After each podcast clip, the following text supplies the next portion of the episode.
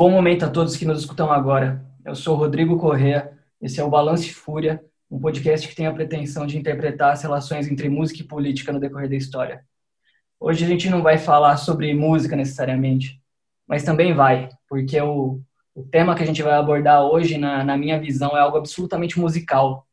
E não musical no sentido tocado ou no sentido melódico da coisa, mas musical no sentido amplo, por ser uma, uma parada absolutamente estética em todos os sentidos. É, dialoga com a contemplação e com, sei lá, com a nossa capacidade sensorial de receber a informação do, do que é, sei lá, belo, confrontador, inovador.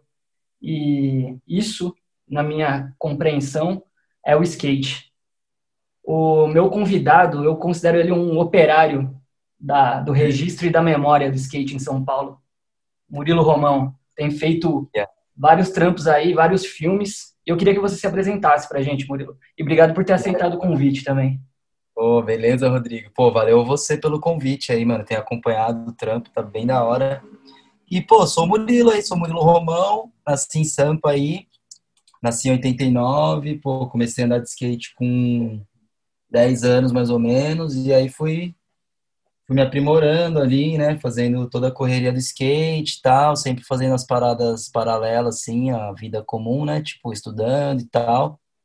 E aí, mas sempre muito dedicado ao skate, né? Então, acabei, pô, aprendendo um monte de coisa de, de vídeo, participei de muito campeonato, fiz carreira como skatista amadora e consegui passar para profissional por volta de 2012, mais ou menos, né?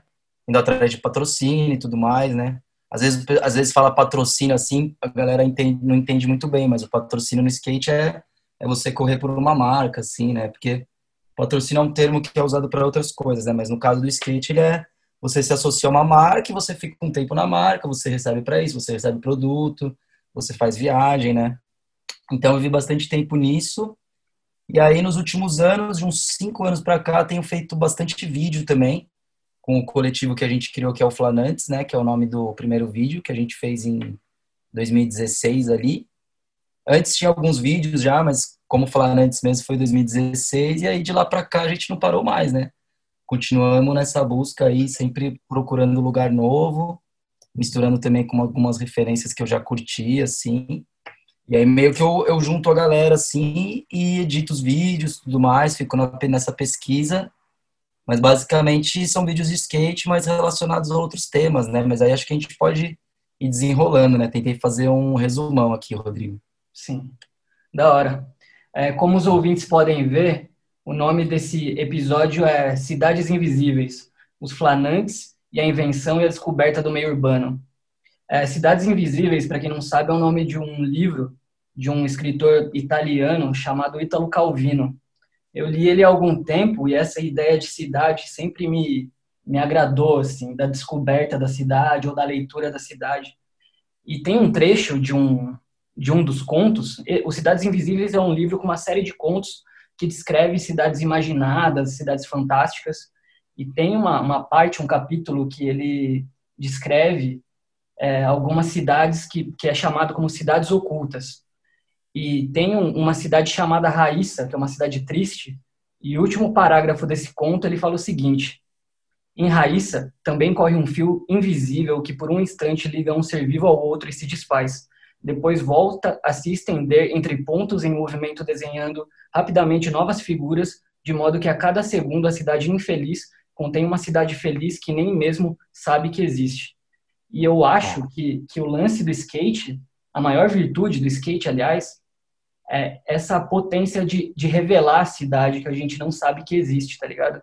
Assim como esse fio que desenha movimentos, formando novas figuras em Raíssa, que é uma cidade triste, revelando uma cidade feliz, o skate, para mim, tem essa virtude de desenhar nas linhas, literalmente, assim, nesse trecho da, do livro do Italo Calvino, do, do Italo Calvino, ele usa o termo linha, que inclusive é um termo usado no skate para uma linha de, de manobra. Então, eu, eu curto muito. Essa foi a primeira associação que eu fiz na minha cabeça, que fiquei brisando, assim, em como Sim. o skate pode ser esse fio condutor que liga uma pessoa a outra em linhas que desenham uma cidade feliz num território que, na verdade, é infeliz.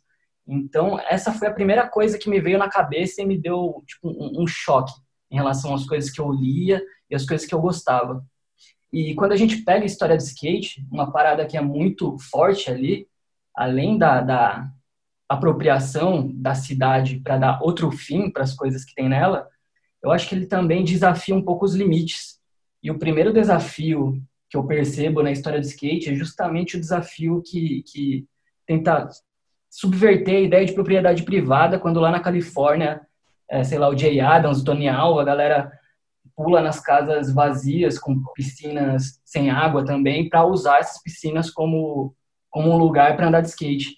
Então acho que esse já é o primeiro elemento que vem na minha cabeça assim, de tensionar um limite e subverter a ideia de propriedade privada nesse primeiro momento. Eu chamei você porque eu tô ligado que você é um, um arquivista do skate, que você registra, é. pira na, no colecionismo, na, na historicidade das coisas. E eu queria te perguntar se lá na Califórnia a primeira tensão do limite entre o público e privado foi talvez o uso das piscinas, aqui em São Paulo teria sido o quê? O Ibirapuera? É, eu acho que sim. Tipo, se pegar essa história do início ali, né, dos filmes lá do Dog Town e tal, é, a gente vê que os caras invadiam mesmo, né, velho? Tipo, os caras ficavam caçando o lugar que tinha piscina vazia, se organizava e, né, marcava a sessão lá, entrava. Essa época nem sei se devia ser mais raro, né, uma filmagem, assim, devia ser mais difícil. Mesmo nos Estados Unidos, acho que a galera tinha bastante registro por foto, assim, né, que é aquelas fotonas da galera meio surfista e tal. Mas total, mano, eu acho que já era um questionamento foda, assim, tipo, já, já se mostrava não como um esporte, né, desde o seu início, era uma parada de, de prática de cidade mesmo, assim, né, uma coisa que você tinha que ter uma certa tática para ir andar numa piscina, né, não era simplesmente, ah, vou numa quadra, não, era, era uma parada que estava se desenvolvendo ali e era a identidade criada, né, tipo, piscina e simulando surf, né, nesse início do skate ali, um pouquinho depois quando ah, quando começou a se moldar essa parada da rampa mesmo, né? Foi muito, muito louco, porque o skate ele surge já é, dando um outro significado para uma parada, né? Então, tipo, e aí chegando no Brasa, eu acho que antes ainda do Ibira foi as ladeiras, né? Porque quando o skate ele era chamado de, pelo, pelo que eu li nos livros do, da galera que pesquisa skate, né? Tipo Leonardo Brandão e tal, ele era chamado de surfinho, né? Então, a galera andava muito nas ladeiras do Sumaré, por aqui, tipo, Zona Oeste, até umas ladeiras do Murumbi, e era o surfinho, né? Então, eles ficavam simulando movimentos do surf em ladeira, né? Mas aí eu acho que essa parada da Marquise do Ibirapuera foi realmente o primeiro lugar que começou a questionar isso, né? Tipo, imagina, a galera que não anda de skate não entendia como é que era essa apropriação, né?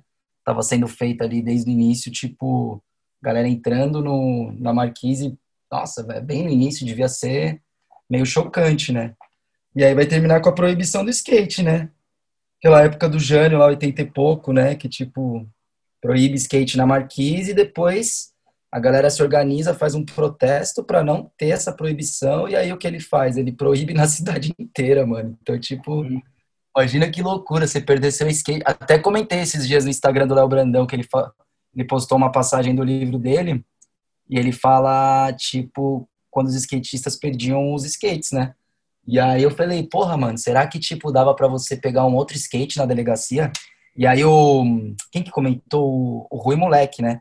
Também é um skatista raiz dos anos 80 ali, tipo, que andava bastante na rua. Ele fala que rolava direto, tipo, você ia na delegacia, você, mano, era uma sala cheia de skate. Você ia lá e pegava um, se pá melhor que os seus, às vezes você nem conseguia achar os seus, sabe?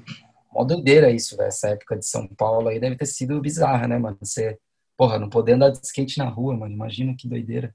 Sim, né? sim. É, e foi acho que nos primeiros anos pós-ditadura ali, mas o resquício tava ali ainda, né? Nossa. E a prefeitura era ali na, no Ibirapuera, né? Então ele era no Ibirapuera, ali. É, não, sim, mano. Dizem que nesses livros também tem tipo quando o Jânio Quadros encontrou os skatistas mesmo, que é aí que ele ficou com muita muito no ódio assim com a galera e falou que ia proibir tudo mesmo, tá ligado? Tipo, o cara não Ah, ele proibiu o biquíni, né? Tem umas outras coisas assim que ele proibiu também. É. Que eu já da época o maluco era doideira, né? Sim, sim. E quem regularizou, liberou o skate foi a Luísa Erundina, né? Foi, mano. Nossa. Acho que, eu acho que nos anos 90 ali, no comecinho. É, foi bem quando ela assumiu, né? Ela já liberou, porque, porra, nada a ver essa, essa lei aí, né? Decreto, né? Era. É, é, e tem aquela foto clássica ali dela em cima do skate decretando a liberação na cidade inteira. Uhum. É, é, o Brasil eu acho que já foi marcado na, na primeira, nos primeiros anos do skate de rua ali no street já foi marcado por um, na primeira década com esse decreto que proibia. Então a, a tensão é inerente, né, mano, na prática. É, não, mas é muito louco. Porque aí você pega, por exemplo, vai, que nem acho que o Fernandinho Batman e o próprio Rui Moleque, eles, eles contam essa história. Que aí, por exemplo, você ia ter seu skate apreendido. Só que se você mostrasse uma carteirinha que você era, vai, profissional, meio que já tudo bem, mano. Porque aí ele já entrava nessa outra chave do esporte. Tipo, não, ele é um, ele é um competidor, ele, né? Então o skate ele já tava desse jeito, essa, essa parada de dicotomia do skate dele tá num, vai, ele tá na, hoje em dia, vai, ele tá na TV, ele tá indo pra Olimpíada, mas ao mesmo tempo ele tá andando num lugar proibido, ele tá, tipo, andando num corrimão de uma propriedade privada, às vezes pulando uma escada de um lugar que não pode, às vezes até, tipo, né, Sim. dando uma deteriorada, assim, numa, numa estrutura da cidade, não tem como. Então, acho que, tipo, desde essa época já teve esse duplo sentido do skate, né, Uhum. nesse caso, tipo de. São várias coisas. Duplo não, muitos, muitos outros sentidos mais, né? Porque dá pra encaixar em vários lugares o skate, assim, puta. É, pode, pode parecer um debate meio atual, esse negócio de esporte ou não esporte, mas naquele documentário do, do Tony Alva, que a Vans fez, você chegou a ver? Acho que eu não vi esse, não. É, rec- recentemente, acho que foi em Ah. julho, em agosto, saiu o documentário do Tony Alva, e uma Uhum. das coisas ali que, que permeia a história do Tony Alva é que quando os grupos estavam se formando ali, o grupo dele era o grupo anti-competição, assim, já, isso em Hum, Pode crer, fim dos mano. anos 70 ali, isso. Enquanto os grupos estavam se formando naqueles moldes de uniforme e com espírito competitivo, o grupo do Tony Alva era um negócio de cada um de um jeito, associado um pouco ao consumo de álcool, de droga, tá ligado? Já, já Uhum. incorporando essa estética mais rueira e mais de gangue. Então, essa coisa que, que disputa o skate, um, um lance de mercado barra espírito de rua, é Uhum. desde o comecinho ali, quando eu vi esse, esse documentário, eu não sabia né, que, que tinha, já desde o princípio, essa disputa pela, pela leitura da coisa. Mas tinha. E continua É, até hoje, né?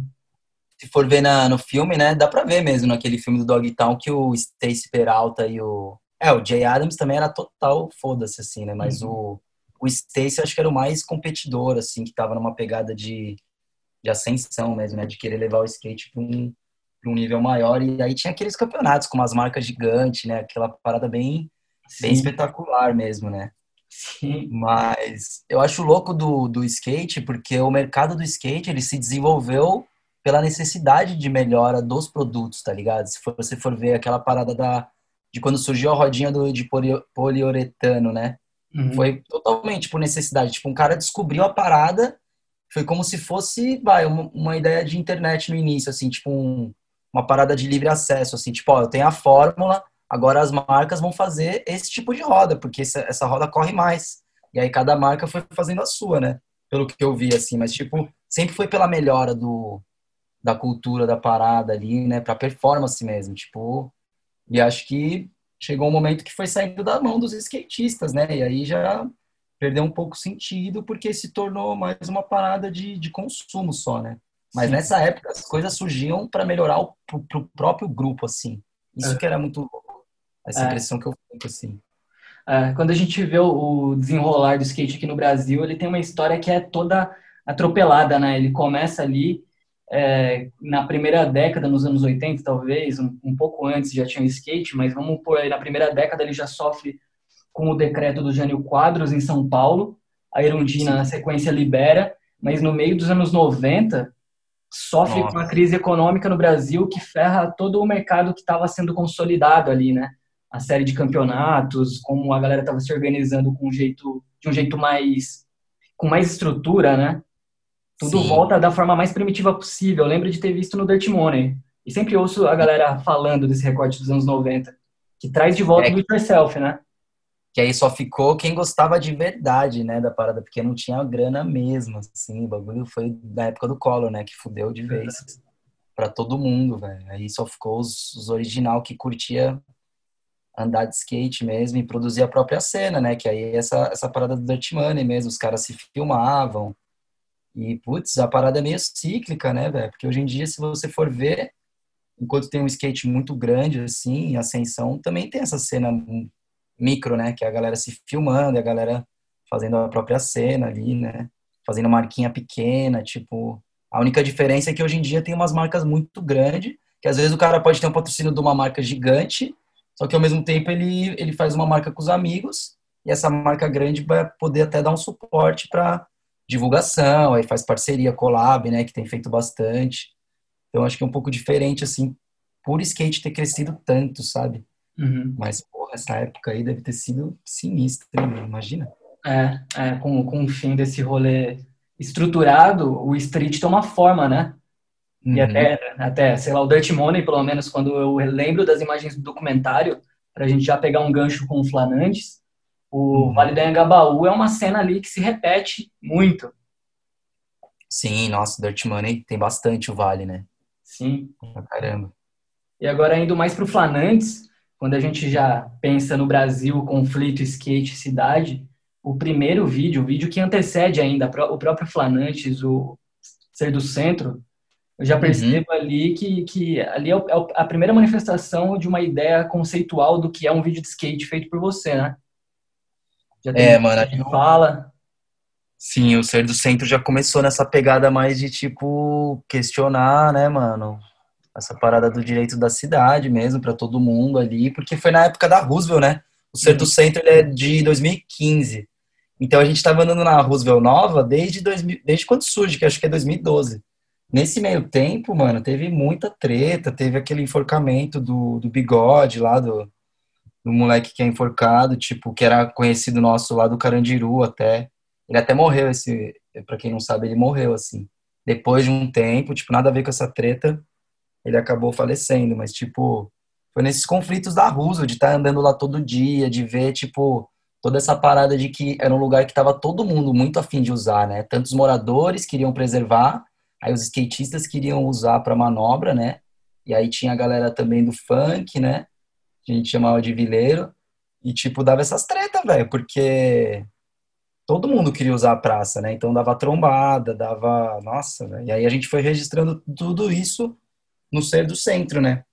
Aí eu acabei usando um áudio do Guilherme Wisnik, que eu peguei de uma sei se foi de uma palestra dele que chama Inquietu, Inquietação. Esqueci o nome agora, mas ele fala bem dessa parada do conflito na cidade. Quando o espaço, vi, quando o espaço público tá vivo, ele tem conflito, mano. Porque é tipo, tá todo mundo ali na disputa, né, pelo lugar, não é? Quando o lugar tá, tá abandonadão, que são vários casos que o skate também acaba é, usufruindo, né? Porque quando tá abandonado, ninguém nem quer o lugar. Então o skate vai lá e consegue andar tranquilo. Uhum. Mas aí, tipo, nessa época, a Roosevelt tava totalmente disputada, assim, ó, todo mundo querendo, e, tipo, deu uma vida pro lugar, assim, na época, né? Nossa, eu lembro que era o dia inteiro lotado, e à noite ainda a galera ficava lá fazendo som, e isso deixava os moradores puto, né, velho? Porque galera na escada, tocando violão lá, fazendo luau, madrugada dentro, aí os moradores não aguentam, né? Aí teve uma época que até queriam transformar em parque a Roosevelt, né? Pra poder pôr portão e tal. Foi bem nessa época aí, 2015. Ainda bem que não foi pra frente isso, né, mano? Mas, tipo, foi sempre nessa pegada de, tipo assim, perceber. Esse vídeo foi assim, perceber que tava num momento que tava acontecendo muita coisa e era o momento de registrar aquilo, né? E aí dali a galera gostou muito, assim, tipo, começou a, a levantar um debate mesmo sobre isso, né? Sobre que a gente não tá fazendo nada demais andando de skate numa praça pública, tá ligado? Uhum. E aí, dali pra frente, foi rolando, mano. Eu fui sempre seguindo nessa linha, assim, mas com certeza o Ser do Centro foi o, o pontapé inicial ali, que nem era falando antes, né? Era, antes era Molusco Filmes, que eu fazia uns, uns videozinhos, assim. E é louco pensar na Roosevelt, porque antes da Roosevelt ter sido reformada, a manutenção que acontecia nela era feita pelos skatistas, porque era um espaço absolutamente abandonado pelo poder público, né? Sim, quem ocupava, mano. quem reformava, quem passava massa plástica na, nas bordas ali era quem andava de skate. E quem fazia até a própria segurança do lugar, talvez. É, fazia manutenção, né? Porque na, na antiga Roosevelt era o que? Era uma galera do teatro, porque ali, como, como era uma área de, deteriorada, era muito barato, né? Os aluguéis ali. E aí começou a se estabelecer ali os teatros que estão até hoje, né? Mas aí, tipo assim, se você vê os, as pesquisas, os documentários sobre essa Roosevelt antiga, a história do skate e do teatro quase caminham juntas, assim. Só que o skate estava na própria praça, enquanto o teatro estava ali nos teatrinhos mesmo. Então, eu acho que esses grupos deveriam até ser mais unidos, sabe? Porque os dois estavam nessa ah, nessa parada de ficar na praça ali, né? De ocupar o lugar mesmo. E, putz, velho, a Roosevelt é muito clássica pro skate, assim. Nessa época que a gente tava falando do Ibira, depois do Ibira já foi a Roosevelt direto, porque surgiu. Imagina aquela estrutura antiga quando surgiu nova. Nos hum. anos, acho que foi nos anos. É, a galera foi andar nos anos 80, né? Então devia estar tá um, o material ainda não tão zoado, né? Então formava aqueles all-hides no canto, mas era total, tipo, era um, era um projeto meio hostil, assim. Eu lembro que tinha vários labirintos, assim, para você ser assaltado, para tipo, rolar alguma parada estranha, era muito fácil, mano, porque era, era fácil se esconder no lugar, era fácil fugir, tá ligado? Então, aquela rampa em caracol que tinha, dava para você, sei lá, vai, o cara que tá na maldade rouba uma moça e, tipo, sobe a escada em caracol e já tinha outras saídas lá em cima, ele já ia sair lá na consolação. Tipo, era muito fácil de, de fazer uma parada errada, assim. Uhum. Então, por mais que o projeto novo foi bastante criticado também, igual tá sendo esse do Vale agora, deu uma vida do caramba, porque a galera tomou conta da Roosevelt, assim. Todo mundo tava carente de um espaço público ativo, né? Então, a Roosevelt trouxe isso, né? Junto a várias outras coisas, de, na época que tava rolando de de manifestação, né? Tipo, todas as fitas ali do. Puta, do passe livre ali, né? 2013, foi tudo naquela época ali, 2012, 2013, que surge essa praça. Então, o centro tava em efervescência, assim, né? Então, Sim. era um lugar que tava tendo audiência pública da galera se organizando mesmo, tendo sarau, tendo batalha, muita coisa acontecendo, né, velho? Então, é um lugar muito importante, assim, para a história de São Paulo, eu acho ali o começo dos anos 2010, eles foram muito marcados, né, por essa, por esse olhar, pelo debate do direito à cidade. 2011, se eu não me engano, teve o Acampa Sampa, que uhum. Se desdobrou ali em 2012, várias ações com essa proposta. 2013, as manifestações contra o aumento da tarifa. Você acha que o Flanantes ele vem nessa esteira também? O, a fagulha do Flanantes vem nessa esteira dos debates pelo direito à cidade que, que, que tomam forma, de uma forma mais ampla em 2010, em São Paulo? Puta, sim, mano. Acho que com certeza foi uma formação boa, assim, pra gente que tava to quase todo dia, a gente pelo menos se encontrava na Roosevelt para sair pra um outro rolê. Então, era uma parada que você pegava na. Putz, velho, no, no ar, assim, tava. Tava essa parada no ar, né? Tendo manifestação toda hora, só de estar no mesmo lugar ali, vendo os cartazes, vendo as pautas eu acho que, tipo, com certeza influenciou bastante. Tinha que toda aquela onda do, do Parque Augusta, né? Que era ali do lado também. Uhum. Foi nessa época também que começou a rolar uns shows ali dentro do Parque Augusta. Então a gente acabou que estava envolvido em tudo ali, né, mano? Um pouco fora por causa do skate, né? Que skate tem essa coisa mais de, de se afastar um pouco, fica ali no mundo mais próprio ali das manobras e tal. Mas sempre ligado nesses outros movimentos, né, mano? Então influenciou demais, assim, com certeza a reforma da parte de baixo ali da Roosevelt para o uso mais destinado ao skate foi, foi graças a essas mobilizações aí, a esses conflitos, você acha? É, eu acho que ali foi teve uma parada também que rolou da DC, né, que é uma marca, que foi um evento, King of São Paulo, mas eu acho que tipo, putz, eu pesquisei já e no projeto original da Roosevelt Nova deveria ter uma pista de cara, né? Só que os moradores, mano, nossa, você vê as entrevistas dos moradores, é bizarro o jeito que eles falam de skate, assim, tipo, é uma parada de preconceito e discriminação meio que nem tem vergonha, sabe? Uhum. Eles se queimam por si só, o jeito que eles falam do skate, o jeito que eles falam, tipo, ah, esses caras vêm aqui, lá do... Tem uma mulher que ela fala, tipo, vem lá de, sei lá, em das Artes, andar aqui, fica lá no seu bairro, sabe? Uma parada totalmente higienista, assim, que você fala, nossa, mano. Sim. E eu já fui também em reunião de consegue, né? Que é tipo reunião de moradores, é a mesma coisa, velho. Uma terceira idade, tipo, apavorada, que não quer que a praça seja usada, né, mano? Então, tipo, É, como é, qual que era a pergunta mesmo? Do... É, se, se a, a, formulação da parte de baixo da Roosevelt ali ah, foi graças à mobilização de vocês, porque teve essa resistência com os moradores, né? É, então, e aí, tipo, acho que eles entenderam que, tipo, eles pensaram, porra, mano, não vai ter como parar esses caras, que eles vão estar tá andando em tudo aqui. Então, vamos fazer um espaço para eles lá embaixo. E aí começou essa ideia, né, de fazer a plazinha lá. E até quando surgiu a plaza, eles tentaram fazer com que não se andasse no resto da praça inteira, né? Que é lá em cima, lá onde ficam os teatros também. Só que não tinha como controlar, porque aí vinha, vai, o guarda civil metropolitano, falava, pô, não pode andar aqui em cima, tem um lugar para vocês lá embaixo. Só que lá embaixo, sei lá, era um cercadinho, e tinha gente que não queria ficar, tinha gente que queria dar só impulso, tinha gente que nem, nem queria dar manobra. Lá embaixo era um clima mais de da galera andando forte, assim, né? dando manobra, e como era um lugar meio que menor assim, muita trombada, ficava bem cheio. Então não, eles não tinham o que falar de lei assim. E aí, tipo, meio que não teve como, a galera continuou andando em tudo, até que ficou muito deteriorado lá embaixo também. E aí, hoje em dia, né, velho, a Roosevelt já tá bem é, deteriorada, assim, como um todo, tá, o chão já tá bem pior. Já faz bastante tempo, né, mano? Quase 10 anos que tem essa Roosevelt nova. Sim. E aí, é isso, velho. A galera anda em tudo, não tem como. Tipo, não dá pra você barrar o skate, sendo que o lugar é, porra, é pra todo mundo, né, velho? Acho que o, o, ideal é todo mundo usar na cautela ali, respeitar. Porque o skatista também muitas vezes não respeita, né, mano? A gente não pode. Não é porque a gente tem uma noção, assim, tipo, de respeito que a gente vai querer que todo mundo tenha. Tem os moleques que é mais novo que, mano, não tá nem aí e vai, né, tipo, vai trombar com a galera, às vezes não vai nem pedir desculpa, vai pedir pra galera sair dos bancos, sendo que, pô, tenta chegar na moralzinha ali, né? Porque a praça é para todo mundo, mano. Então, você tá andando no espaço público, você tem que saber que o espaço é de todo mundo e não, não é uma pista que foi feita para você ali, que é de skatista. Então, acho que o ideal é para quem anda na rua, assim, para quem gosta, sempre ter essa noção de respeito, senão senão dá treta, né, velho? Que nem como que nem foi no início ali da Roosevelt.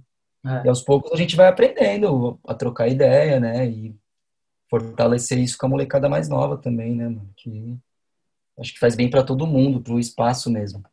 Sim.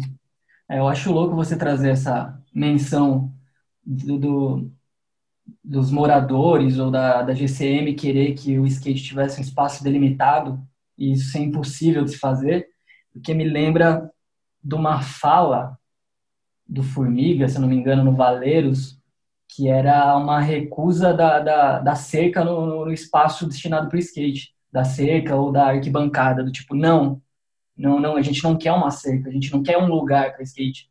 Isso me fez pensar como, como a leitura não é sobre um espaço para andar de skate, é sobre a cidade. E, aliás, não é nem sobre um espaço para o skate, é sobre um espaço para as pessoas. Porque o skate, ele não... Acho que é justamente por isso que skate não cabe nessa ideia de esporte, porque ele não pensa na cidade necessariamente para o skate. O skate ele pertence a um espaço que é total, que é a cidade inteira. E a cidade tem é. que as pessoas e, consequentemente, o skate. Total, e ele, puta, ele se apropria, né, velho, de lugar que tá, que, que tá meio que sem uso, assim, ele vai lá e dá uma vida e, às vezes, por causa do, não sei, pode ser meio, parecer até meio arrogante, mas às vezes por causa do skate os lugares começam a voltar a ter uma circulação maior porque, que nem se falou, começa a ter mais segurança, começa, puta, colar mais gente. Um exemplo também é o Largo da Batata, assim. Quando uhum. surgiu o Largo da Batata, era um árido, assim, era uma parada bizarra, né, mano? Tipo, era um concreto e só. E aí começou a galera andar de skate, aí começou também os coletivos lá, tipo, a colocar aqueles obstáculos de madeira, que aí pelo skate também começou a dar manobra nesses obstáculos e, tipo, rolou também um conflito no início, porque os caras foi um concurso público que fizeram aquele mobiliário urbano, que é o Rematéria. E aí, nos primeiros dias já, mano, tipo, a galera já começou a andar, os caras ficou meio em choque, tipo, caramba, né? E, tipo, aí, mesma coisa, rolou conversa, e aí eles reforçaram o, o mobiliário, né? Foi uma parada da hora isso, foi meio que como se fosse uma vitória, assim. Porque ao invés de, tipo, colocar skate stop, eles falaram, não, então a gente vai reforçar e conforme for degradando, a gente pode marcar, sei lá, uma vez por mês, fazer uma manutenção, né? Porque eram várias madeirinhas, tipo, trocar madeira e tudo mais. Faz vaquinha, caso precise de comprar. Então acho que essa, essa época do Largo da Batata foi, foi da hora também, assim, porque. Ah, velho, foi tipo uma união de todo mundo que tava pela melhora do espaço ali, de, de preservar mesmo, né, mano? Porque o skate, ele, ele, ele acaba dando uma gastada rápida dos lugares, né? Sim. Porque o uso é muito grande, também vem gente de todos os cantos. Imagina, Largo da Batata.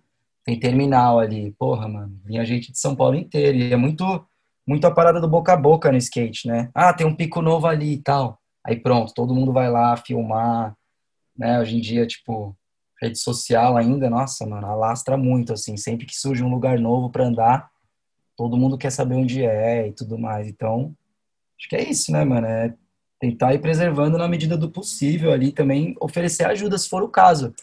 Todas as paradas que a gente tem conversado nesses últimos anos, a gente fala pra galera, tipo, vocês têm que fazer, é, sei lá, vai fazer um banco, tenta usar um material que aguente, aguente o skate, que nem madeira plástica. Madeira plástica é um material foda e não degrada, tipo, tinha um no Beco do Valadão lá, que era no na Faria Lima, né? Antes de destruírem, tinha um banco que era de madeira plástica, que foi até de um evento da Adidas. E é um material que não acaba, velho. Tipo, é muito bom, além de ser sustentável, né, a parada. Agora, a madeira normal, nossa, destrói, mano. Em uma semana tá detonada, né? Então a gente vai sempre tentando reduzir dano, né, velho? Pelo menos eu e minha galera, assim, a gente vai tentando trocar ideia. Porque é isso, a gente quer que todo mundo use o lugar. Ninguém quer ficar destruindo o banco, tá ligado? Só que a gente vê que o banco é feito numa qualidade ruim. Na estreia da Roosevelt, os, corri, os corrimão tava tudo zoado no início, velho, porque foi mal feito, sabe? Então acaba sendo até uma denúncia, tipo, ó, esse, essa parada foi mal feita, velho. Você vai dar uma manobra num banco já sai um pedaço, como assim? Que concreto é esse, né, o Rodrigo? Doideira. É, mano. É, o, voltando para os vídeos, o Ser do Centro é um retrato, sei lá, um retrato brutal de um recorte histórico importantíssimo ali, de uma, de uma parte da, da história do skate em São Paulo. O filme seguinte, o Flanantes, ele, eu, eu acredito que ele já tem como referencial mais explorar a ideia do, do, do skatista enquanto sujeito que desbrava, né? Mais do que explorar a contradição do espaço, eu percebo que também explora a contradição do espaço, a, a ideia do direito à cidade, mas ele meio que apresenta o skatista como um sujeito que explora, né, mano, a cidade, que descobre. É esse foi. mesmo o passo seguinte de um vídeo para o outro? Não, foi totalmente isso. Tipo, como se o ser do centro fosse a Roosevelt, a gente meio que se formando ali, né, de um jeito mais com ideia. E aí o Flanantes já é um compilado de coisa que acontecia em volta da Roosevelt, né? Se você for ver assim, o Flanantes pega ele ainda anda bastante no centro, só que é um centro mais que a galera só passa, assim, tipo ali pela Rio Branco. Se você for ver os picos clássicos de skate em São Paulo, vai. Praça da Sé, era o Vale antes de destruírem, Roosevelt, Pátio do Colégio. A galera fica nesse circuito. Então a ideia do Flanders era tipo, mano, vamos andar nos lugares, entre esses lugares, né? Então, como eu falei, Rio Branco, a Estação da Luz, tipo, tava surgindo umas pracinhas novas por ali. E, putz, a exploração, velho. Brás pra caramba. Foi numa época que tava começando a, a ter essas reformas de calçada ali. Parque Dom Pedro tava novo. Eu nunca esqueço, tem uma ciclovia ali no Parque Dom Pedro, quase na Rua do Gasômetro, que ela forma umas rampas. E aquilo ali novo, aquilo ali era melhor que pista, velho. Tipo, o chão era muito, muito liso. Não eram essas ciclovias agora que tá sendo bem feita de um jeito pior, né? Eu não sei se eles estavam testando, mas, tipo, nossa, era um material muito bom, assim. Uhum. E aí andar nesses lugares, até na imagem ficava vivo, assim, ó. Aquele vermelho da ciclovia vivo, sabe? Tipo, uhum. vários grafites, tipo, a cidade tava meio pulsando mesmo uma vida ali. E a gente tava todo mundo empolgado, né? Com câmera, fazendo vídeo ali. E aí, putz, a ideia era essa, velho, explorar tudo possível. E aconteceu muita coisa, tipo, o Didi derrubou um cara numa filmagem, uma cena mó engraçada, tipo, não machucou nem nada. Uhum. Mas o, o, cara fica rindo também, mas foi naquele momento que eu falei, nossa, mano, a gente precisa começar a fazer um vídeo. Porque muita gente hoje em dia faz canal de YouTube, que acontece essas coisas que são foda, vai. Tem muita situação que acontece na rua, né? Só que a gente preferiu guardar isso e, compila, e compilando para fazer um vídeo maior, né? Que aí foi o Flanantes. E a gente é. estreou na, lá na Casa da Luz também, foi da hora, colou, colou geral, assim, foi bem, foi bem louco. Essa é. época aí foi da hora. Uma coisa que eu reparei também nos vídeos é que vocês além de incluírem as, as pessoas que estão na periferia da produção, assim, os moradores de rua, os artistas de rua, além de incluir sem ridicularizar, que às vezes a galera inclui, né, mano, um tiozão que tá bêbado na rua e tal, mas meio que ridicularizando. Além de incluir sem ridicularizar, vocês nomeiam. Eu lembro do Vanderlei da Luz, se eu não me engano, uhum. no Sob Aparente Desordem, eu acho, ou no... Sim. É, e tem o mano do o Coringa, o Coringa que cospe fogo lá, não lembro o nome dele. É. Coringa da boca do lixo, nossa, esse daí é sinistro. é, Ele tá sempre é. por aí, mano. É. Cuspindo fogo, né? É, exato. E o que eu achei legal foi eles terem um, uma nota ali com o nome deles, tipo, não ser só uma mera passagem no vídeo. Essas são as pessoas Sim. que têm nome. Então, isso foi uma outra coisa que eu achei bem foda, né, na edição e na composição do vídeo. O que vem depois do, do Flanantes é o quê? Os situacionistas ou sob aparente desordem? É o sob aparente desordem. Que é na pegada já da, da Jane Jacobs, né? Uhum. Pegou de referência ali.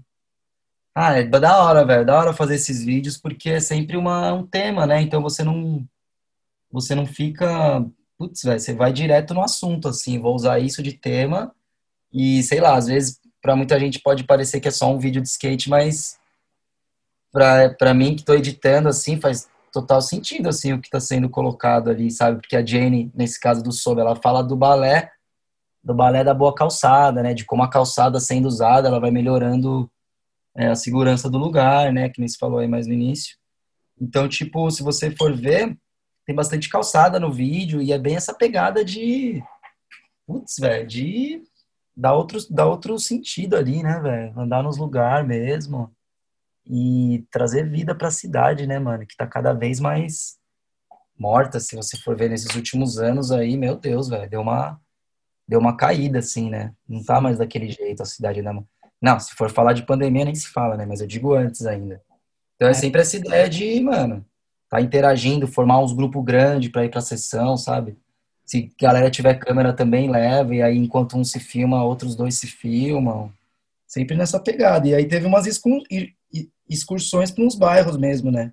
Mas aí já foi um pouco mais para frente, quando a gente meio que como se a gente tivesse andado em tudo do centro, assim, a gente esgotou as possibilidades, né, centros e arredores, Aí a gente falou, putz, velho, agora é hora de ir, né?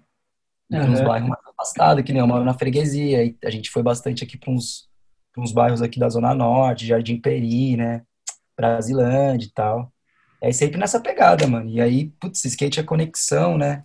Aí sempre um cara fala de outro lado da cidade, oh, tem uns piquinhos aqui, aí a gente vai também. Sempre nessa troca aí, nessa busca.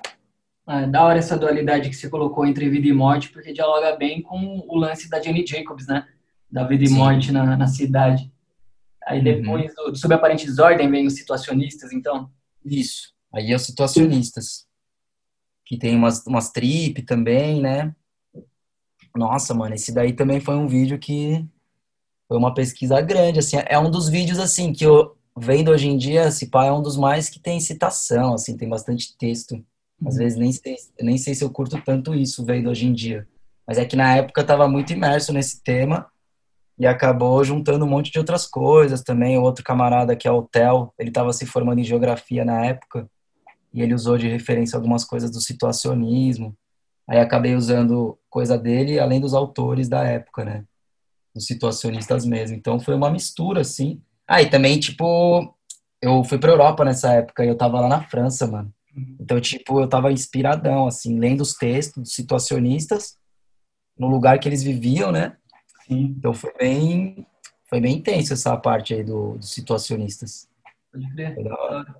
Assim como em todos os episódios a gente discute a música como um, um objeto de formação, de formação política, intelectual, afetiva. Como você acha que os vídeos de skate contribuem para a formação dos, dos espectadores? Nossa, velho, eu acho que um vídeo de skate, além de tudo, essa parte de som e tudo mais, ele é uma cartografia, porque é, você move, você faz um mapa, né, mano? Se você pegar um vídeo de skate, qualquer vídeo de skate você pode transformar num mapa, porque vai ter todos os lugares ali, né, que formam uma cartografia de, sei lá, trabalha uma memória afetiva pelos lugares, né? Dá para fazer aqueles mapas iguais dos situacionistas mesmo, né, que eram pedaços ligados por setas, né? Uhum. Então, tipo, sei lá, você pode pegar e fazer uma cartografia de cada vídeo mesmo, tipo, essa parada da geografia mesmo, sabe?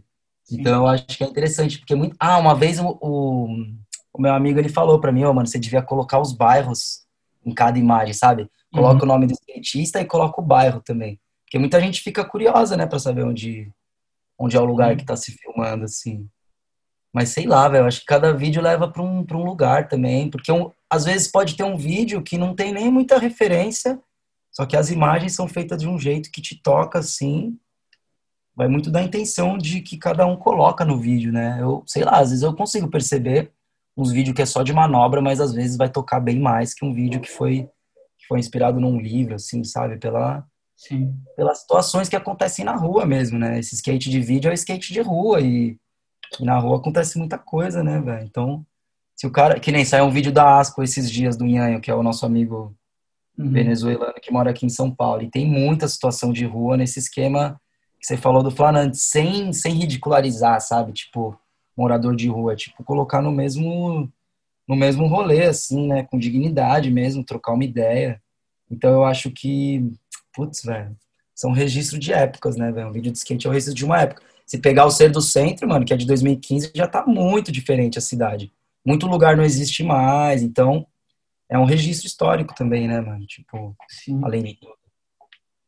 É, é, eu fico pensando também, não sei se você tem retorno da galera que assistiu os vídeos do- dos flanantes, pri- principalmente porque tem muita referência, muito trecho de palestra, de aula, de fala, de livro. Você já soube de alguém que começou a ler ou chegou a algum tema ou desbravou alguma questão por conta dos vídeos? Puta, já, mano, uma galera, uma galera começou a estudar mesmo, tipo, às vezes até tava fazendo alguma faculdade, aí pegou, pegou de referência alguma coisa dos vídeos pra, sei lá, pra ser o tema do TCC mesmo, sabe? No Instagram do, do Flanantes que eu cuido, tipo, sempre tem mensagem, tipo, ô, mano, da onde veio essa parada? Onde eu consigo isso? Ainda mais que nos últimos vídeos rolou essa conexão com, com o Leonardo Brandão, né, que já é acadêmico mesmo tipo da aula e tudo mais. Tinha o Jean, o Jean Machado sempre ajudou a gente também com os textos, com a parte de sinopse, né? Tipo, eu mandava os vídeos para ele e ele fazia uma sinopsezinha assim da, da visão dele e tal, de, de que, que, que ele que, que o vídeo significava para ele, né? Porque eu já fazia o vídeo, aí eu não podia escrever um texto sobre o próprio vídeo, assim, eu preferia mandar para alguém, né? Hum. Mas, porra, certeza, mano. Tanto a gente se inspirou em vários caras que já estudavam, que nem eu comentei do Theo. O Theo que me apresentou o João do Rio, né? Alma Uhum. Encantadora das Ruas. A gente leu um- uns trechos juntos, aí eu falei, caramba, mano, tá aqui, né? Muito louco isso. E ainda era do Rio de Janeiro, né? O João, João do Rio. E aí eu, no Flarantes tem um trecho no Rio de Janeiro justamente por causa disso. Aí a gente falou, ah, não, mano, vamos ficar uma semaninha lá no Rio, né? E ainda o João do Rio ficava bem na região da zona portuária ali. Então a gente ficou na Lapa, né, num hostel. E ficamos nessa onda, velho. Tipo, meio que se inspirando no. Tentando viver uma outra época, sabe? Tipo, Aham. cabeça no João do Rio, mas de olho no skate, assim, nos picos. Mas sempre tentando fazer essa relação.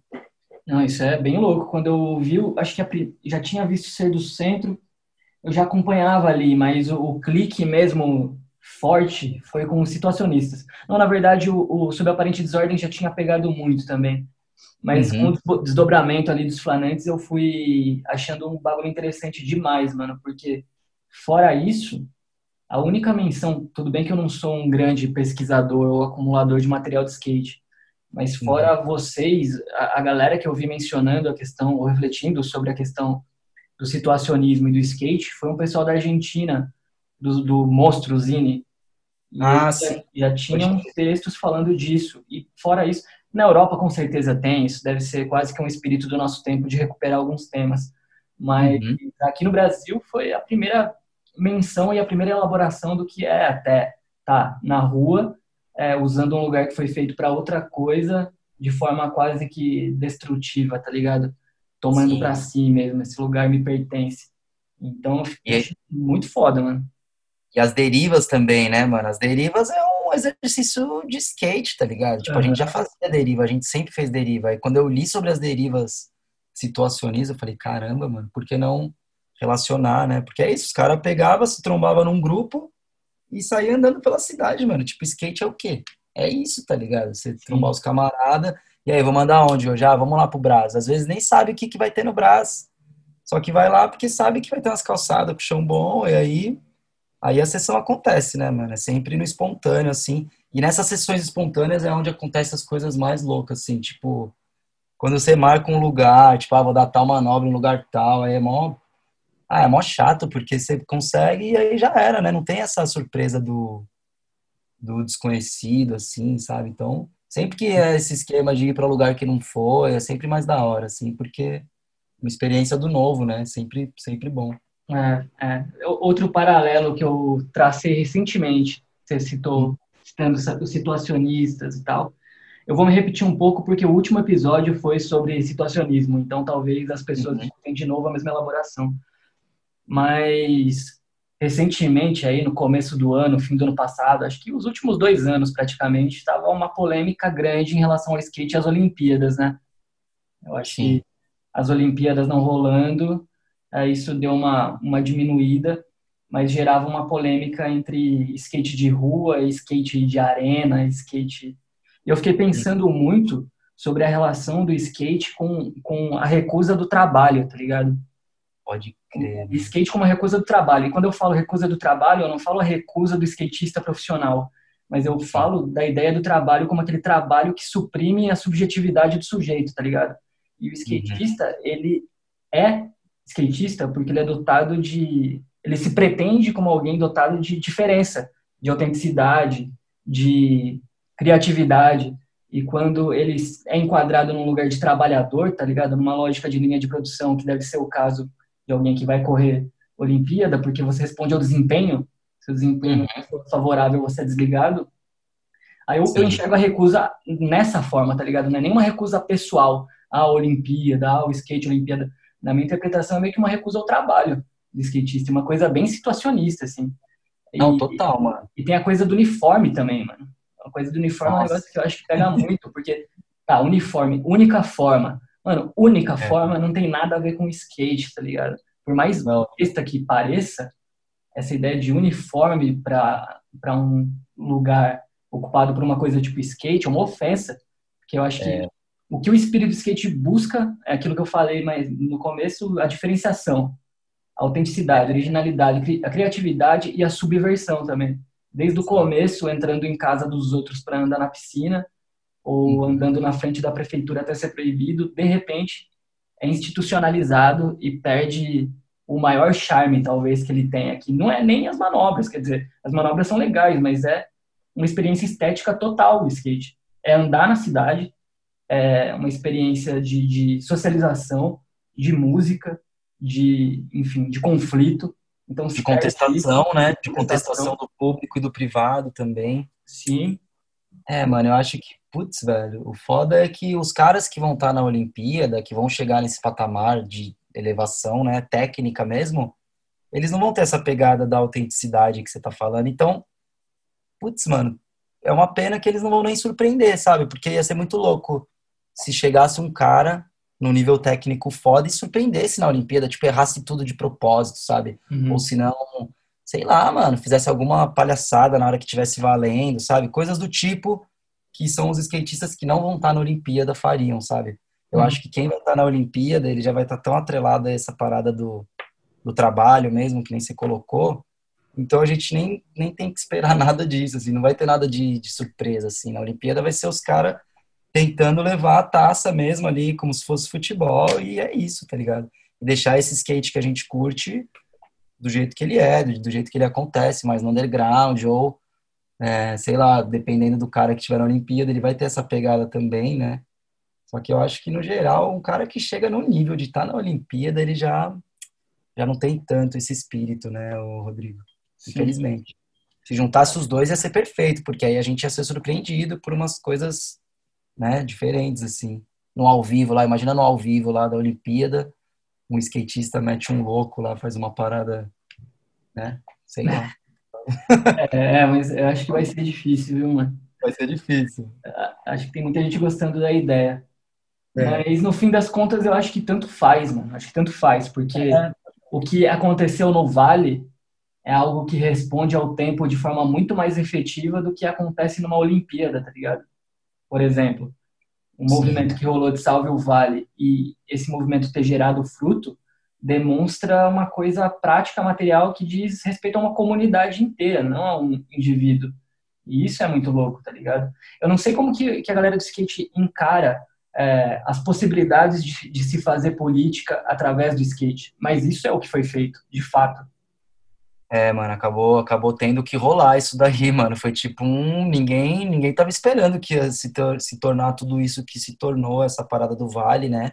Só que a gente precisou, mano, a gente precisou se unir porque era um lugar que estava sendo tirado da gente de um jeito muito agressivo, assim. Em nenhum momento eles, eles pensaram que tinha uma, uma cena acontecendo ali, viva, e tipo, vai, o projeto mesmo até, até teria uma pista, mas nunca seria nada parecido com que com que a gente conseguiu com essa treta toda, né, mano? Com essa mobilização, que agora já tá quase chegando em dois anos. Tipo, já passou de um ano essa parada aí toda, né, mano? Agora tá ficando pronto lá o monumento. Para quem não sabe, o que a gente conseguiu foi um. Eles destruíram o vale que a gente andava, só que a gente conseguiu preservar as pedras e transformar num monumento que vai ficar ali perto da São Bento ali. Vai ser no vale também, só que ali mais perto da São João e do Correio ali. Então, tipo, por mais que a gente não tenha conseguido barrar totalmente a obra foi uma vitória, mano, porque a gente vai ter um, um memorial, né, que a gente chama, uma, um monumento do lugar, que talvez, mano, pelo que eu tô vendo, vai ficar muito bom para andar assim, sabe? Então, tipo, é uma mobilização que deu fruto mesmo, né, mano? E, tipo, foi na união da galera ali, todo mundo sentiu essa perda e resolveu se unir. Eu tava vendo esses dias a petição que a gente fez online, na época ela tava com 10 mil, hoje em dia ela tá com 30 mil já. Então, tipo, uhum. ninguém parou de assinar, mesmo com os acordos todos, porque não confia, né, mano? Tipo, você vai confiar no que os caras falam, você não confia. Então, agora que tá saindo mesmo, que a gente já tá um pouco mais tranquilo, e a gente participou de todos os processos, agora que é a parte de execução mesmo, né? Então tem que ficar em cima para não, não fazerem errado, mano. Mas assim, é um exemplo para vários lugares, é um exemplo que a gente teve de outros lugares também, mundialmente, que nem nos Estados Unidos, na Pensilvânia, tinha Love Park. Também rolou uma parada de organização dos locais. Teve outros lugares como Hotel Delville, em Lyon, e ainda em Londres tem o SoftBank. Então, tipo, são lugares que estavam sendo tirados do skate, tipo, sem consulta nenhuma, sem levar em conta a prática do lugar, tipo, não só pro skate, mas uma cultura que tinha no lugar mesmo, assim. Então é meio que, né, mano, tipo, porra, skatista é muita gente, velho. Vai ver o skate. É o que eu falava na época do Vale. Vai ver o skate day lá que rola na que sai do MASP. É muita gente, mano. Como é que você não consegue juntar, sei lá, 300 caras na porta da Câmara, na porta da prefeitura para protestar por uma não destruição do vale ou uma adaptação do projeto, sabe? Tipo, a gente tem força.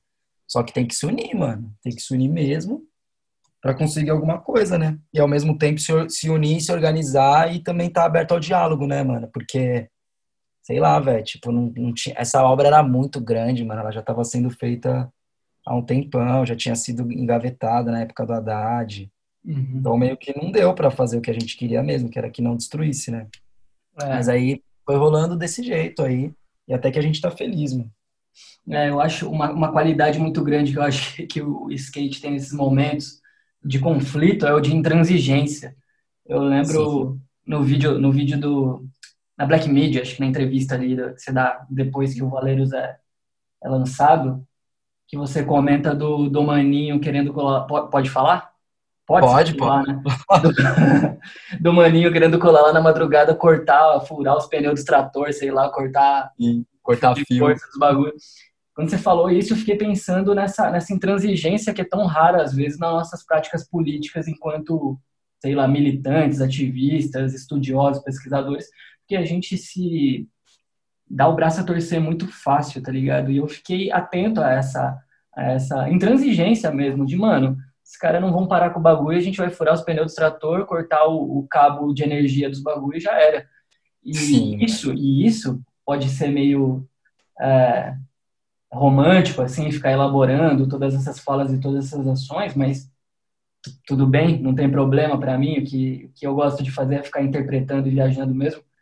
Para mim, isso daí não responde só a um espaço que era da galera do skate sendo defendida para uso de skate, mas para mim isso também é uma recusa do, de um projeto de especulação imobiliária ali, de uma parte que mora um Calma. monte de gente que só consegue pagar aluguel por ali Sim. e vai ser tudo expulsa daquele espaço.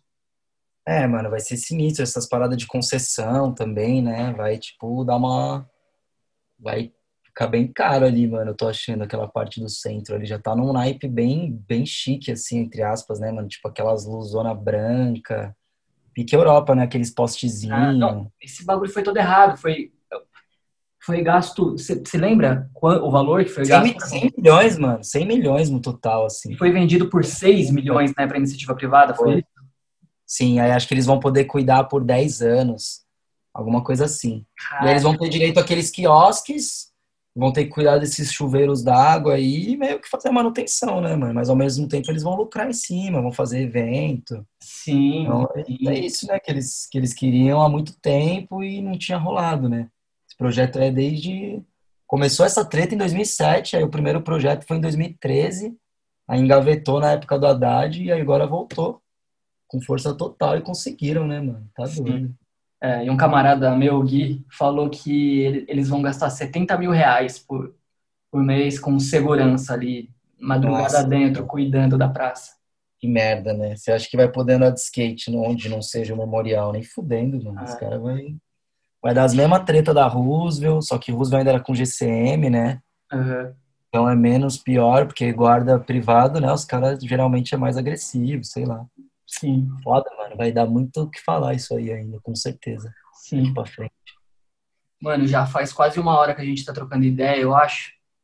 É, e, e, ainda tem os vídeos aí que eu queria falar um pouco mais dos vídeos que, que, que, vocês produziram, porque cada um tem, tem esse lance do tema, esse recorte, esse, um conceito. E a gente parou de falar nos situacionistas. Depois dos situacionistas veio o deambulações, né? Isso. Acho Aquela arte é o que? É L8 Sica, né, mano? Vocês pegaram uma é, arte. Uhum. É um meta-esquema, mano. A gente pegou de referência, que remete aos labirintos, né, da cidade, que ele falava do delírio ambulatório. Uhum. Aí pegou de referência, mano. Meio que redesenhou ali e usou igual. É, e deambulação também era um, um, um instrumento dos surrealistas para inspiração, né? Para incorporar ali uma leitura que pudesse ser representada na, na arte. Depois do Deambulações foi o quê? pode falar um pouco mais do, Deambulações, se quiser. Ah, então, aí o Deambulações foi nessa pegada, mano. Um pouco do Elliot Sica, umas pesquisas também. Ah, uma, uma mulher, assim, que, tipo, é uma mestrona pra gente é a Paola Berenstein, lá da Bahia, mano. A gente sempre acabou se conhecendo, aí troca ideia com ela. E ela, tipo, mano, ela é referência total, assim, tanto do, da parada do Flaner, quanto do situacionista deambulação, ela tem o livro dela que chama Elogio aos Errantes. Então ela fala dessa parada da caminhada, né, como uma forma de arte mesmo. E, mano, puta, ela é foda, velho. O jeito que ela escreve, assim, desses movimentos é muito sinistro. Então a gente usou coisa dela também no Deambulações. E sempre falando com ela, tipo, falando o que tá fazendo, ela sempre acha legal. Teve uma, um vídeo esses dias que é, até comentou alguma parada do Flanandes. Ela falou, nossa, eu tô me sentindo Deleuze na época que, o, que os surfistas foram fazer coisa com ele, sabe? Os skatistas. Ela é mais, ela é mais velha, né? Ela deve ter o quê? Uns 50, vai, 50 anos, talvez para 60. Então ela, puta, ela curte pra caramba, mano. Uhum. Ela é de Salvador, faz o Corpocidade lá, que é um evento que tem anualmente também.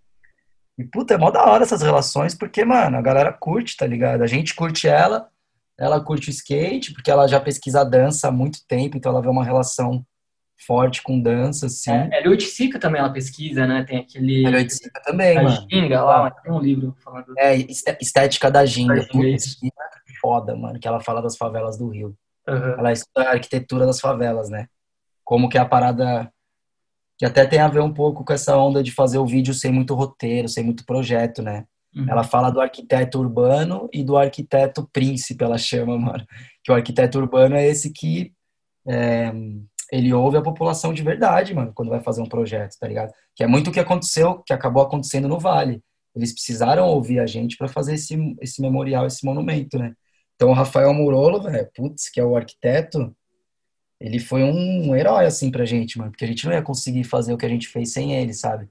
Então ele foi um arquiteto urbano, né? Aí o arquiteto príncipe, que seria o que a Paola fala, é o cara que, tipo, mano, não tá nem aí, mano. Não vai ouvir quem vive o lugar mesmo, vê a cidade de cima só.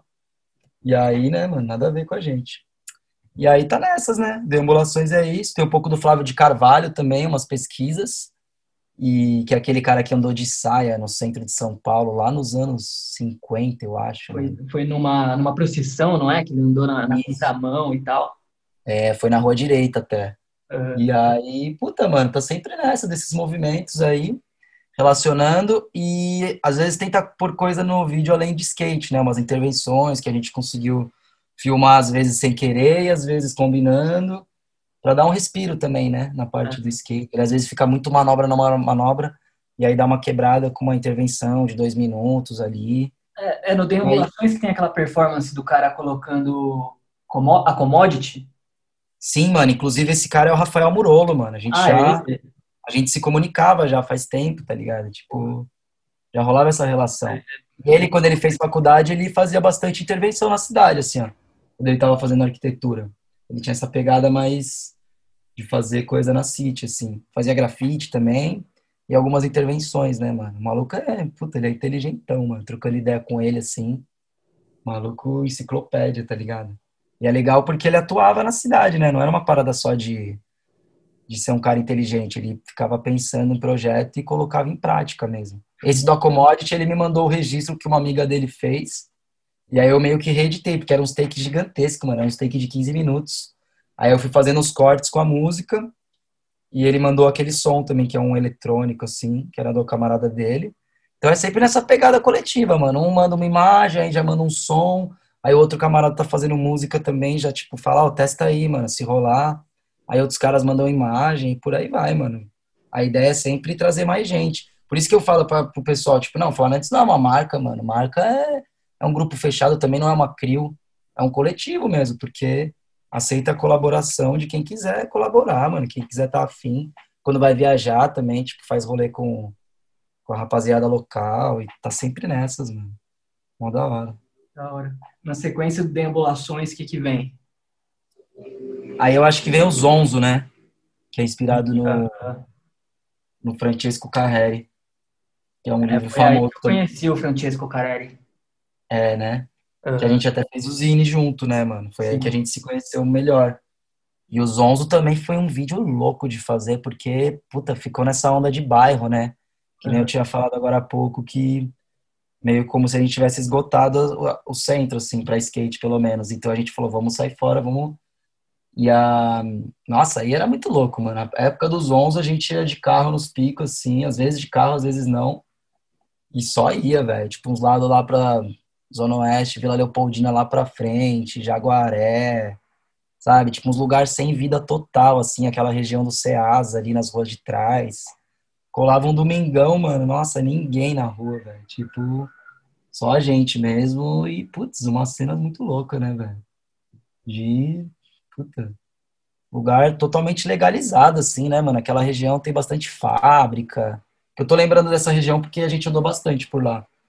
Então, tipo, bastante fábrica abandonadona, assim. Então, nossa, mano. Essa época dos 11 foi, foi bem da hora, assim. É, é louco fazer essa oposição entre território liberado e território proibido. O território liberado é onde o dinheiro não pode circular, né? Sim, mano, totalmente. Tipo, por isso que é tudo abandonado, né? Terreno baldio. Tem uma frase do, do Carreri que ele fala, tipo, um, acho que é um, um, terreno baldio, ele é baldio até alguém fazer um piquenique nele, sabe? Uma parada assim que é total isso, né, mano? Total essa ideia que a gente conversou antes da propriedade privada também, em ocupação. Nesse, no vídeo Zonzo também tem um rolê na garagem lá do Ouvidor 63, que é uma ocupação que tem no centro e a galera anda de skate lá dentro na garagem. Então, mano, os assuntos vão se cruzando, assim, né? Tipo, sempre tem essa relação do lugar que não tá trabalhando pro dinheiro mesmo. Ele tá só ali, né, aberto para quem queira usar, né, mano? Tipo, tá uhum. tá sem uso mesmo os lugares e a gente, a gente vai tentando dar um uso diferente ali. É, é um negócio que eu, que eu outra, outra coisa, outra elaboração do, do skate se infiltrando em espaços que são feitos para outra coisa e da criminalização. Eu acho uhum. que é um pouco uma, uma, inveja que contamina a nossa moral judaico-cristã, é. tá ligado? porque eles têm inveja de quem se diverte em horário Não. de trabalho, Totalmente. goza em horário de trabalho. Então é Totalmente. muito pautado pela inveja. Então, se eu não posso me divertir no meu horário de trabalho, eu vou proibir que os outros se divirtam ou no horário de trabalho deles ou no próprio desfrute do ócio.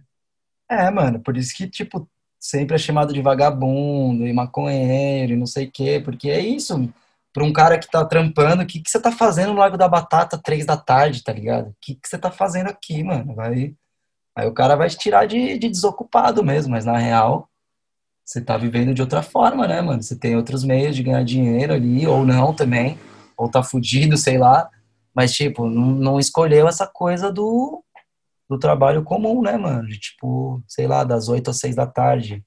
Tem outras formas de viver, e acho que nos últimos anos também, mano, muita gente já saiu desse sistema, né? Porque. Ah, tem rolado muita coisa, muito tipo de trampo novo, né? Ainda mais agora com a pandemia aí bombando. É nessa pegada. Pode crer. Depois do Zonzo vem o que? Le Corbu? Against Le Corbu, né? A Gensley Corbu, aí foi lá em Brasília esse vídeo aí. Também era uma ideia antiga, mano, que a gente tinha, que era de um documentário da BBC que chama Choque do Novo. Aí o capítulo que ele fala de problemas na utopia. E aí ele, os 10 minutos finais é só Brasília, velho. Ele detona Brasília, assim, o projeto de arquitetura moderna, né? De toda a ideia do Le Corbusier de, de ser lugar feito para aquilo, só máquinas de morar, né? Que o Le Nossa. Corbusier falava. Uma crítica bem situacionista, inclusive, né? É, mano, e aí, tipo, desde que eu vi esse filme aí, esse documentário, eu falei, nossa, mano, a gente tem que ir pra Brasília. Porque Brasília é um lugar muito bom pra andar de skate, sempre foi. E só que não nessa, nessa linha de, tipo, de questionar o modelo de cidade, sabe? Então a gente foi com isso, assim, mano, totalmente é, nessa clareza que o assunto era esse, era questionar o modelo de cidade de Brasília. Aí na época a gente, nossa, mano, na época a gente foi de buzzer, tá ligado? Aham. aquele aplicativo de busão, então rolou umas promoções assim, que saiu muito barato. Então a gente ficou 10 dias lá e, putz, mano, foi bem louco. Acabou indo mais gente do que a gente planejou, porque, né, boca a boca, vai ali, ah, buzzer, não sei o quê, vamos aí fazer um vídeo em Brasília. E aí ainda andamos, andamos com os locais lá, foi da hora, rendeu muito, assim, e deu para questionar bastante. Chamei um amigo meu que trabalha com narração, Gabriel Noia, e ele fez as partes do as partes faladas, né, que eu tirei desse documentário. Só que aí ao invés de usar do documentário mesmo, a gente preferiu fazer do zero e com uma hum, adaptação do texto, né? Aí a trilha foi do Luciano Valério, que é do Desmonta, né? Acho que você Uhum. manja o Lu.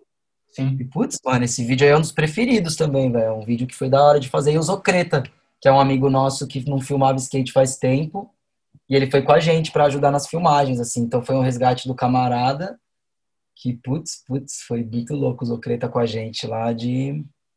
Ah, de amizade mesmo, né, mano? Fazia mal tempo que o cara. Ele tava em outros trampos de edição, tava meio afastado do skate. Então foi um resgate, assim.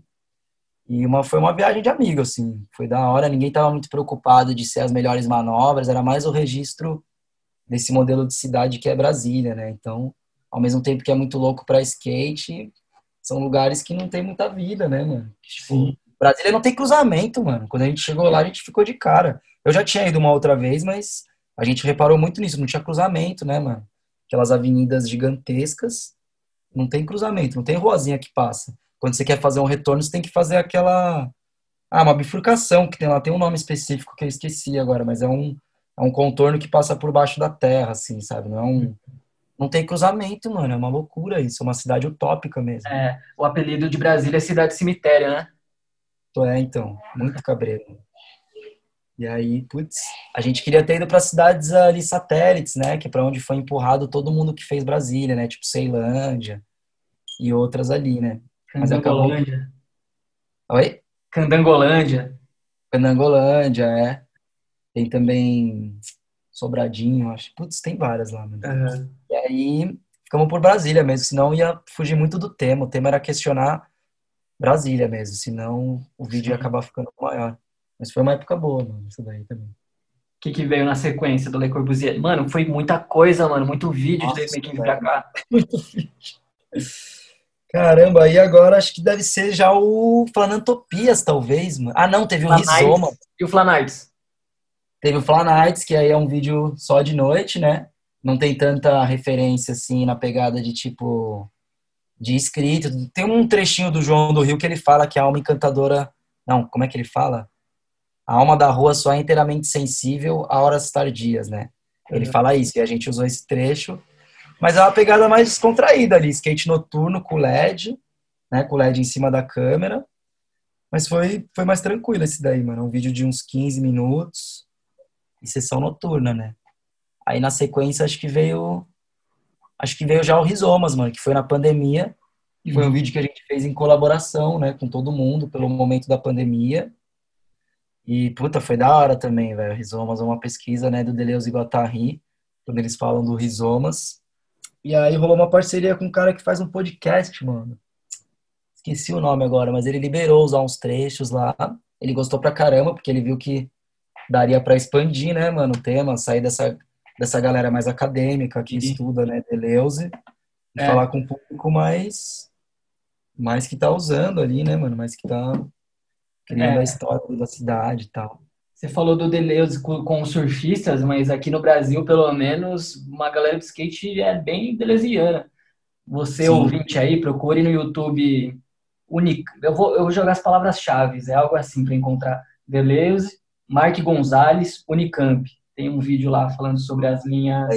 É muito bom esse. É, não vou nem lembrar do, do, conteúdo do vídeo, mas é o Mark Gonzalez andando de skate e o cara lendo Mil Platôs, do Deleuze Guattari. E Eu acho que chama skatosofia, é um bagulho assim também, Exato. uma palavra. Exato, é? Skatesofia. É isso aí. E tem um outro vídeo que é o Deleuze falando e um vídeo aleatório de skate de fundo. Aleatório. Assim. não sei nem quem é o skatista, não é ninguém do Brasil mas tem uma legenda em português, a Deleuze falando, e, um, e alguém, uma, uma, banca dando skate atrás, assim, dando umas manobras na Europa. Que doideira. É. Aí, e aí, aí veio o Planantopias, né? Planantopias que foi total parceria com o Leonardo Brandão, que já é um cara que estuda skate há muito tempo, ele já tá, vixe, ele já tá no pós-doutorado, acho, dá aula lá em Blumenau. E, puto, Leonardo Brandão, skatista, velho, sangue bom, fez carreira de skate também, ali um pouco amador, mas depois resolveu ir para a área acadêmica. E, putz, foi da hora, velho, Flanotopias, porque ele fez a parte da narração, a parte do conceito, né, que a gente fala das heterotopias do Foucault, né, que é hum, criar espaço dentro do próprio espaço, né. Foi uma coisa que ele já falava no livro dele, que é uma é um livro sobre a história do skate mesmo. E aí a gente falou, nossa, mano, vamos, né, já que o Léo é nosso amigo, já vamos fazer junto, né? Eu convidei ele e ele topou, mano. A gente foi bolando o conceito meio que junto, assim, com as ideias dele, mas com essa ideia da narração. Aí o André Porto, que é o Pancho, que faz a parte das artes, ele fez uma animação foda no início. Quem quiser ver no YouTube, putz, tá lá, Flanantopias. É um dos vídeos mais loucos também, mano, porque foi feita a trilha em cima do próprio vídeo, mano. Uhum. Foi o, o Reds da banda, né, que foi formada para isso, que é o Dente, Fernando Dente, o Esdras Oliveira e o Ricardo Pereira, que já são músicos e skatistas. Então, eles fizeram em cima do vídeo mesmo, assim, eu editei o vídeo sem som, né, sem som de música, tipo só o som do skate, e ia mandando para eles os trechos, né. A ideia mesmo era fazer uma parada ao vivo, mas aí foi bem na época da pandemia também. E aí acabou que eles tiveram que fazer meio remoto, assim. Mas o resultado eu achei foda, mano. É um dos vídeos preferidos, assim, com relação a a técnica mesmo, assim, é um vídeo que ficou redondo, uhum. porque o Dente, além de tratar o, a música, ele tratou os barulhos do skate, mano, então tá tudo bem niveladinho, assim, né. Um dos vídeos que eu mais gosto, assim, teve umas tripas, a gente foi pra Floripa, Blumenau, visitar o Léo Brandão lá, que ele mora em Blumenau. Então, nossa, mano, olhando para trás, assim, é da hora ver que deu para fazer tanta coisa nesse tempo, assim. Sim, mano. Que não para, né, mano? Tá sempre... Mais de um vídeo por ano. É, não, mais que um, certeza. E tá sempre em constante produção, assim, sempre pensando numa parada nova, tentando, né? E o último foi o, o Valeiros. É, então, agora foi o, Vale, o Valeiros, ele é uma pegada nem é tão fanantes, mano. O Valeiros já vem numa linha mais de, desse, desse amor ao vale que a gente tinha, né, do skate. Esse afeto durante, criado durante tanto tempo ali, não da minha geração só, mas de outras gerações. O Vale é um lugar que, mano, os caras que destruíram o Vale nunca vão ter ideia do que era o Vale pro skate. Não era pro skate do Brasil, era pro skate mundial, né? Então, puta, mano, eu achei que eu precisava fazer isso.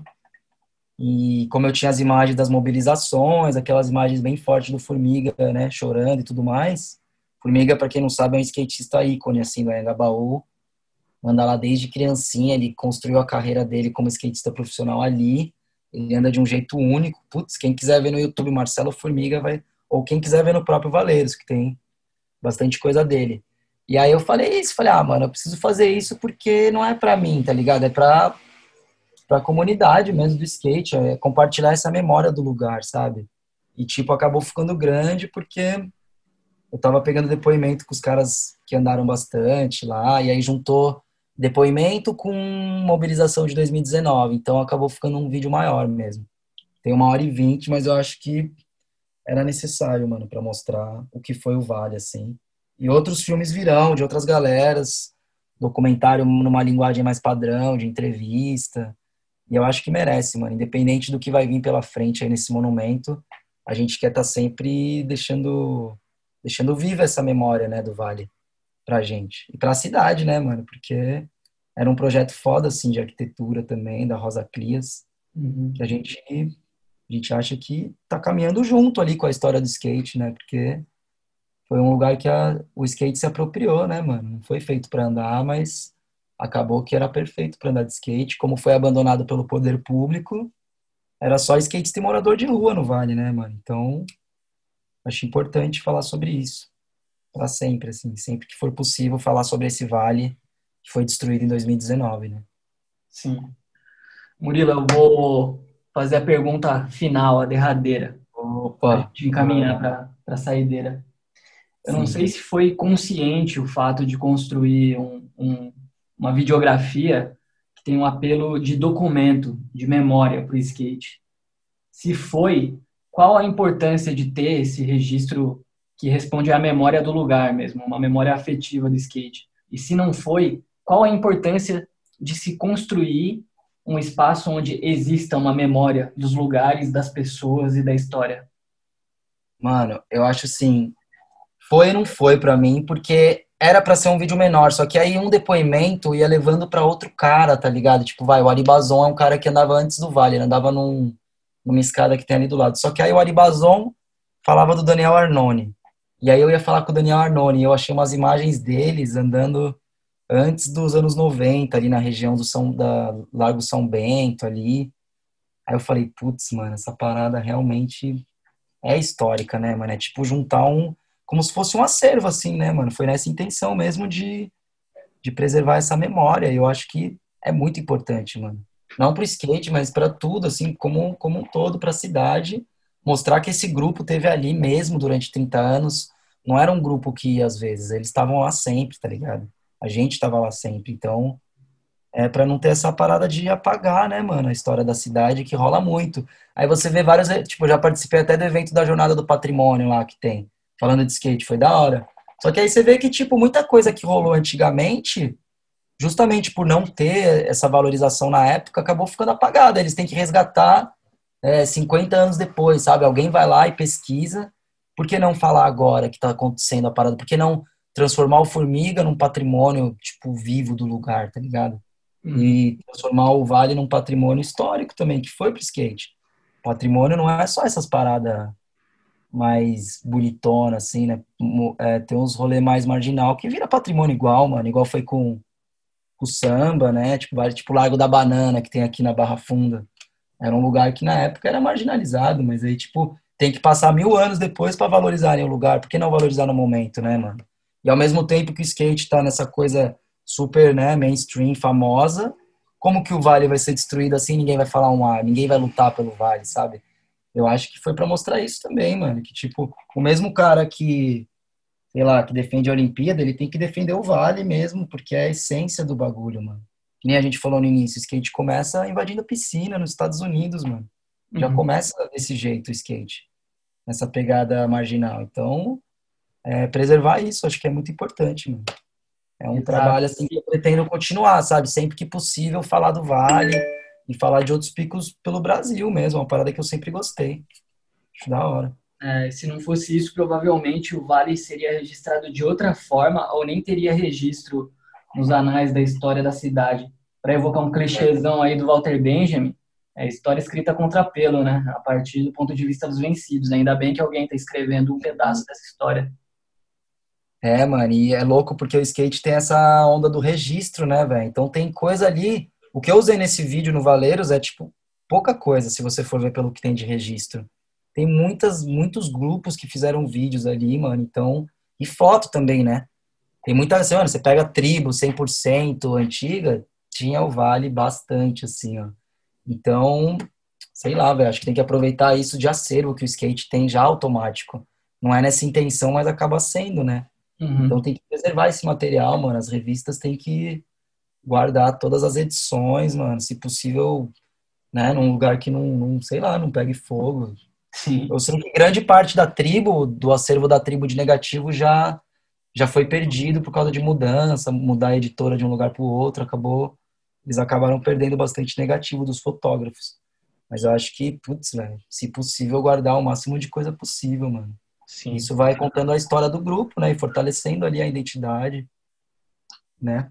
É, é e o Vale do Anhangabaú barra São Bento é meio que um campo magnético, né? Porque tem desde os encontros dos blacks, o encontro dos punks, o encontro do rap e, e um lugar tem registros clássicos do skate também.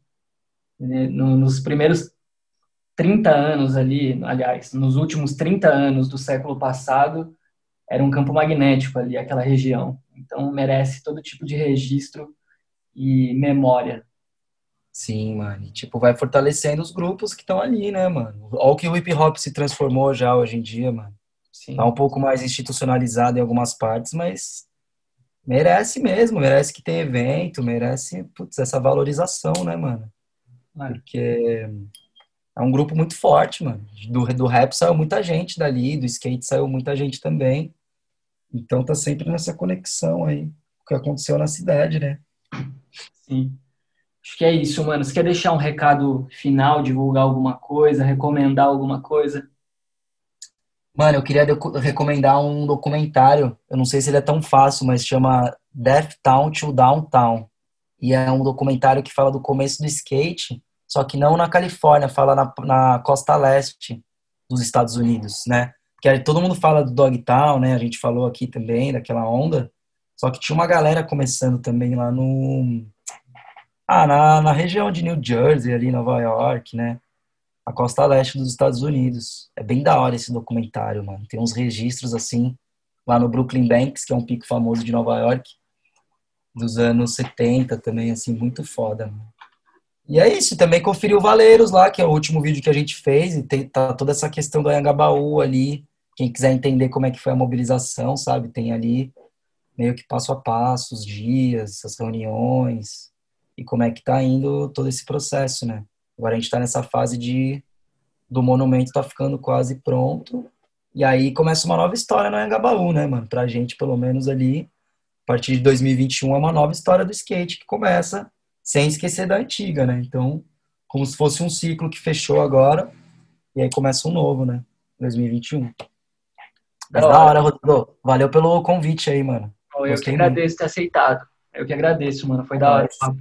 E eu vou fazer um jabá aqui no momento final, que a gente citou o situacionista, citou Deleuze Guattari, e procurem aí, sob influência, que em breve terá um texto inédito do Guy Debord, que é um, um dos mentores do situacionismo. Isso ano que vem. Vai ter um livro novo, um texto inédito dele publicado pela gente. No site tem alguns textos escritos e publicados na Internacional Situacionista. E em dezembro a gente vai publicar um livro do Guattari que fala sobre rádio livre, autonomia, política, Porra, enfim. A gente tem umas publicações no Pente. E como a gente pôde perceber nessa conversa com o Murilo, a literatura, a leitura, a apropriação de um do que foi produzido intelectualmente por aí é importante para compor a nossa prática, seja ela qual for. Andar de skate, tocar, viver na cidade, olhar para as pessoas, isso daí é, é, enriquecido a partir do que a gente lê também. Então, Sim. se atentem às leituras. João do Rio, Guy Debord, ou seja lá quem for. Da hora. Valeu. Parabéns, quero ver, quero ver essas publicações, hein, mano. Porra. Deve, deve estar no pente.